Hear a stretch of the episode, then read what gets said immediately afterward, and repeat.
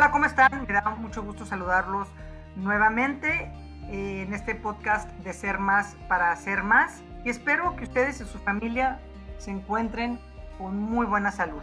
Si no han escuchado el podcast del martes pasado con Mario Rosales acerca de las lecciones espirituales a partir de la epidemia del COVID-19, vayan a Spotify de Ser Más para Hacer Más, porque me va a encantar saber qué opinan y cómo están enfrentando ustedes esta experiencia.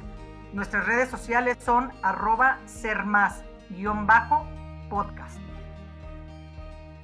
En el episodio de hoy, Mario Rosales nos va a compartir cinco consejos para poder estar en un balance durante este confinamiento y no necesariamente sentirlo como mucha gente lo está sintiendo, pareciera que estuvieran en como prisión, en aislamiento, de solos, con miedos, y yo, y yo creo que tenemos que, que poco a poco empezar a salir de ahí. Mario, ¿cómo estás? Qué gusto saludarte. ¿Nos podrías pasar estos cinco consejos?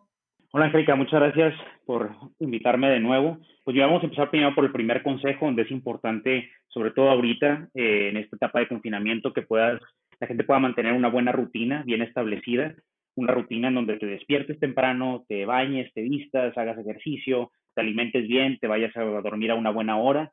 Definitivamente el mantenerte en esa rutina hace mucho más manejable todo el proceso emocional. Segundo, es importante que cuando llega algún tipo de, momento desestabilizador en donde empieza a atacar esa incertidumbre o la ansiedad, puedes tomar estos, eh, estos pasos en donde primero te tomes un momento para reconocer cinco cosas que puedas ver alrededor de ti eh, después, cuatro cosas que puedas tocar.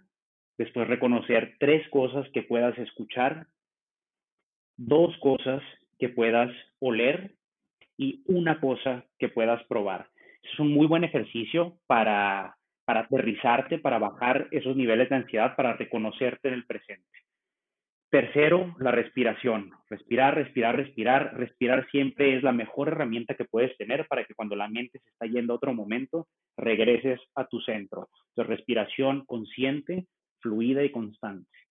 Eh, el siguiente paso es eh, la meditación. Muchas personas tenemos esta idea de que la meditación es algo súper complicado y que tienes que mantener la mente en blanco y la realidad es que la mente no le gusta estar completamente en blanco y sin hacer nada. Entonces, si tienes experiencia en meditación, es cultivar mucho más eh, de tu práctica y si no tienes experiencia, es empezar suavemente, puede ser un minuto extremadamente aprovechable, cinco minutos, realmente no es la cantidad de tiempo que puedas meditar, sino la calidad de tiempo. Y con calidad de tiempo me refiero no a que ese tiempo tengas que estar completamente en blanco, sino a que reconozcas cuando la mente se distrae y puedas regresar a tu centro y a tu respiración. Es como ir al gimnasio. Cuando vas al gimnasio utilizas pesas para que esa resistencia del peso vaya generando músculo. Lo mismo sucede con las distracciones en la meditación. Cuando te distraes, te das cuenta y regresas a tu presencia, eso va incrementando la capacidad para cada vez estar más en el presente, en el momento. Lo siguiente y por último sería eh, estar en contacto con tu familia, con los seres queridos, este, no nada más para platicar, sino para planear, planificar verdaderamente las cosas que vienen hacia adelante, cómo han observado cada uno sus talentos, cómo se pueden compartir los talentos que observan uno en el otro y cómo creen que eso se pueda desarrollar en algo importante hacia el futuro. Entonces, buena convivencia con los seres queridos y la familia y eh, principalmente en ese sentido, ¿no? En donde podamos planificar hacia el futuro. Pues Mario, muchísimas gracias por estos cinco consejos de cómo poder tener más balance en este momento que estamos viviendo. Y bueno, pues al final del día yo creo que, cuando los hagamos se nos pueden quedar para un futuro porque yo creo que son hábitos muy positivos, muy buenos que podemos tener el resto de nuestra vida. Pues muchísimas gracias a todos ustedes por estar escuchándonos y como siempre les envío un abrazo lleno de fuerza. Muchas gracias por escuchar este podcast de Ser Más para Ser Más. A ti, Mario, nuevamente, muchísimas gracias. Te mando un abrazo. Gracias, Greca.